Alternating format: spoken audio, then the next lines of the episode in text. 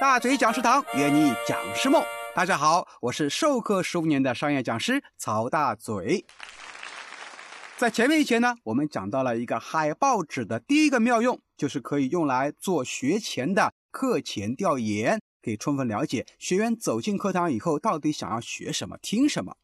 那么它还有另外的好多的方式和方法可以去使用到它，比如说第一个是思维导图的学习工具的使用，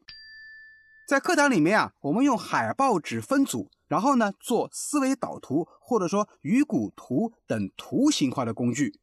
可以让小组成员呢全部参与进去，通过相互的碰撞啊，放大我们彼此的学习所得，还能通过互动小组分享去找到一些。解决企业根本问题的方法，特别是像鱼骨图的一个方式，就可以挖出问题的原因，找到解决问题的结果。第二个呢，还可以做课后的心得分享。咱们上完课以后呢，还可以通过张贴海报纸，让大家去填写自己的学习收获。就好比我们读完一本书以后啊，让大家去分享读书心得一样的道理。所谓他山之石可以攻玉，从别人的学习收获里面呢，来扩大自己的收益。第三个呢，还可以作为老师的一个辅助教具。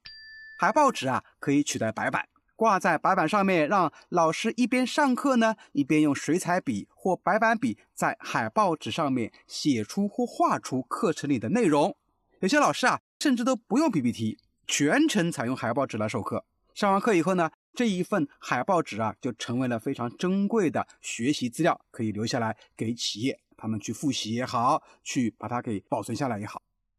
第四个呢，可以通过手绘做课程总结。现在比较流行的手绘的方式，老师在前面一边上课呢，旁边就有一个手绘师在大海报纸上把整个课程的精华呢，通过手绘的方式呈现在海报纸上面啊，非常好看。有一个强烈的视觉的冲击感，提升我们的课堂效果。学员课后啊，可以通过这个手绘纸呢，啊，来获取到课堂的一个精华。那么海报纸还有其他的很多妙用，老师们可以自己不断去摸索、探究，发挥出海报纸更多的作用。如果大家有其他好的方式，也可以在留言区跟大伙儿分享。